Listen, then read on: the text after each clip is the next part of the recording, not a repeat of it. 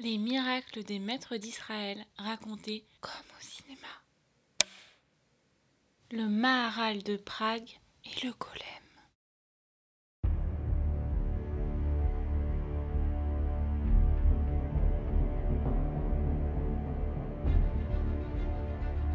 Avançons 1400 ans plus tard, après Rabbi Shimon Bar Yochai, au XVIe siècle, à Prague, pour se plonger au cœur de la fascinante histoire du Maharal de Prague. Depuis la deuxième destruction du temple de Jérusalem en 70 et la révolte de Bar Korba matée dans le sang, les communautés juives ont dû fuir Israël. Certaines se sont réfugiées en Espagne et sur les pourtours du bassin méditerranéen. On les appelle les séfarades. Tandis que d'autres ont trouvé refuge en Europe de l'Est. On les appelle les Ashkénazes.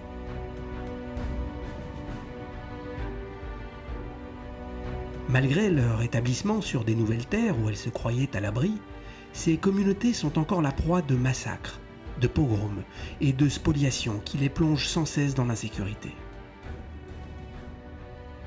Au XVIe siècle, à Prague, de violentes émeutes et massacres ont lieu contre les Juifs, qui sont accusés de meurtres rituels. Des petites filles disparaissent dans la région, et on accuse les Juifs de les enlever et de les tuer pour mettre leur sang dans des galettes de Pessar, les galettes de Pâques. La communauté juive ne sait plus quoi faire ni vers qui se tourner pour se protéger. Les massacres s'amplifient et les pouvoirs publics ne les protègent pas. Au contraire, ils laissent faire et parfois encouragent. Alors que faire?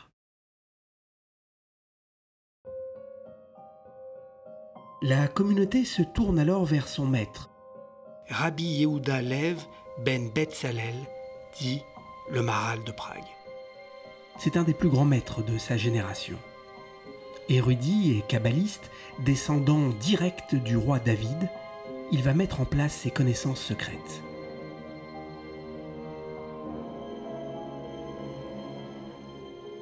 Alors que les jours passent et que les exactions contre les juifs continuent dans le ghetto, le rabbin reste mystérieusement cloîtré dans le grenier de sa synagogue.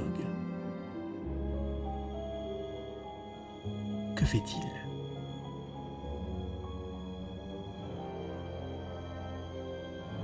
On l'entend parfois réciter des choses.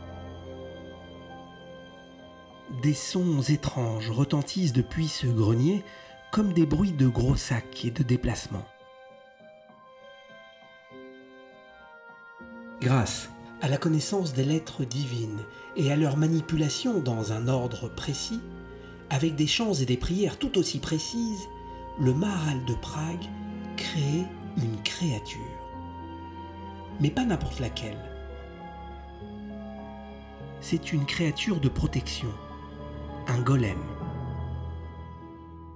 un garde du corps de communauté. Il est essentiellement constitué de glaise. C'est le Maral de Prague qui le façonne comme un sculpteur.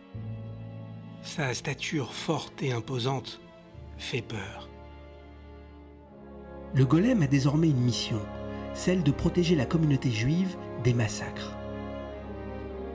Mais est-ce qu'il pense? Est-ce qu'il parle? Il bouge en tout cas et semble répondre aux ordonnances de son maître. Les formules du Maharal l'ont animé.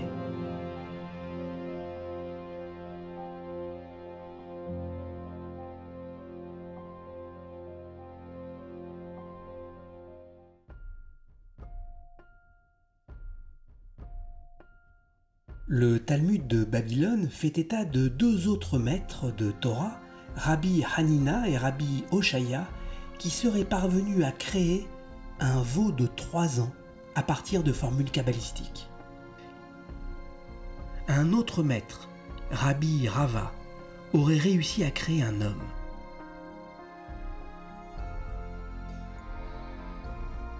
Dans un commentaire du Sefer Yetzira, le livre de la création, est mentionné un autre cas, celui de Rabbi Shlomo in Gabirol, qui lui créa une femme domestique juste pour être servie. On raconte qu'il fut dénoncé aux autorités rabbiniques, la pratique étant interdite. Le sage dut la faire revenir à l'état de bois, puis la détruire intégralement. Seules seraient restées ses chevilles animées qui continuaient à marcher sans corps dans la pièce, mais toujours avec des trajectoires liées au service. Serions-nous ici aux origines du mythe de Pinocchio? Pour les kabbalistes, l'opération est d'abord symbolique, en ce qu'elle consiste pour les maîtres à imiter le Créateur. Si l'on se réfère à la Genèse, Adam aurait été créé de la même façon que le golem, avec de la poussière, de la terre et la citation des lettres divines. Lorsque le Maral crée le golem, il inscrit sur son front de glaise le mot Emet, qui signifie en hébreu vérité. Le jour, pour le désactiver, il efface la lettre He de son front, le mot devenant Met, qui signifie mort. Plongeons alors la créature dans un sommeil profond.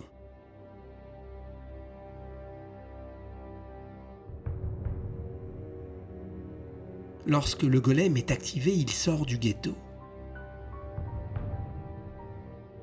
Il sillonne alors les rues de Prague à la recherche des bourreaux de la communauté juive. Il voit la nuit et il ne fait pas de bruit. Il a une démarche très chaloupée. La forme est bizarre. Lorsqu'on la regarde, elle s'arrête, se confondant à la brique ou aux paysages environnants.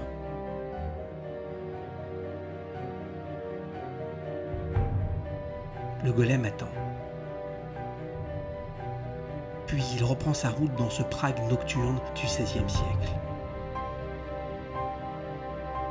Il recherche ceux qui enlèvent les petites filles pour incriminer la communauté juive. Serait-ce les autorités? Mais les recherches ne donnent rien. Le golem est programmé pour retourner alors dans le ghetto à l'aube. Le Maharal l'attend et il change alors sa lettre du front pour le désactiver. Les enlèvements des petites filles à Prague se poursuivent tout de même, et le ghetto craint de plus en plus pour sa sécurité. Les autorités procèdent à des arrestations arbitraires.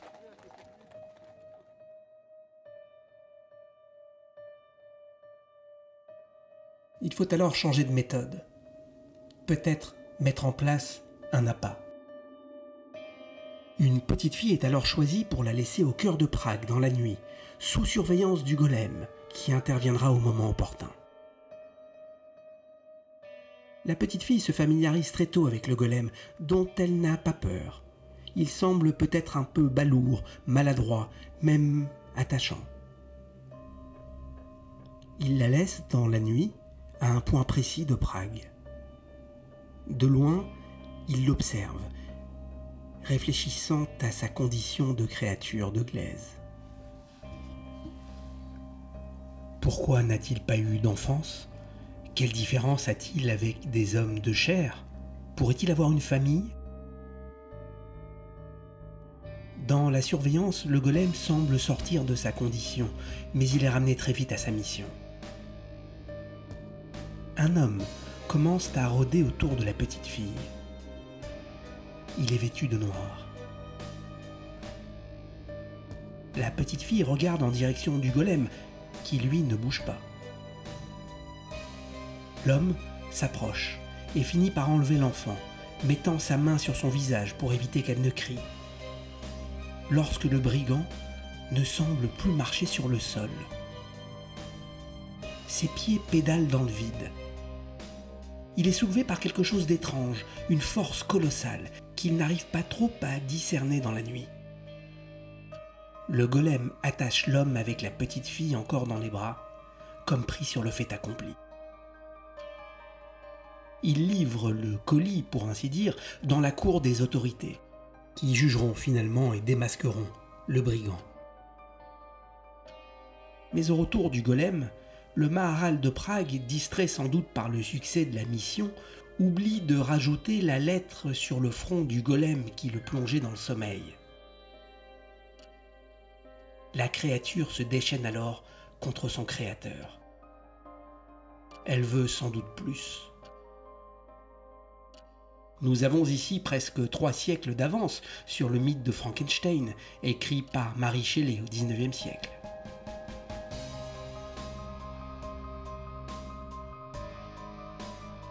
Le maître doit user de nouvelles formules pour anesthésier la créature qui doit retourner à la boue.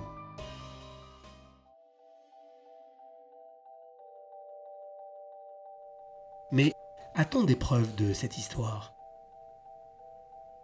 Y a-t-il eu des témoignages au XVIe siècle, époque déjà moderne, dans une ville suffisamment fournie, suffisamment dense en population, pour attester des actions du golem?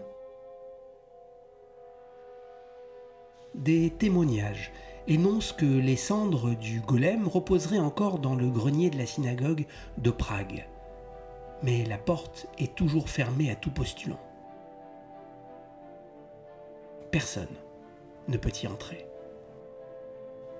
l'arrière-petit-fils du Maharal a annoncé qu'il aurait vu les cendres dans le grenier de la synagogue, se faisant durement invectiver par son père. En 1981, une équipe de télévision tchèque a pu pénétrer légalement dans le grenier de la synagogue et dit n'avoir rien trouvé. Les cendres auraient-elles été déplacées? Sur certaines images de ce reportage, on peut néanmoins apercevoir un curieux tas de gravats dans le grenier. Mais cela est-il suffisant? Au final, ne pourrait-on pas recueillir des preuves ou des témoignages de personnes de l'époque, pas forcément de religion juive ou croyante, qui pourraient attester de cette histoire? Des témoignages venant pourquoi pas des ennemis même de la communauté juive? Selon certains, il serait peut-être plus crédible. Pour mettre à jour un faisceau de preuves troublantes sur les miracles des maîtres d'Israël, allons faire un tour du côté du plus illustre d'entre eux, Moïse. Il a livré de terribles batailles contre les magiciens de la cour d'Égypte. On parle de combat de miracles. Des Égyptiens contemporains de Moïse les auraient vus et consignés.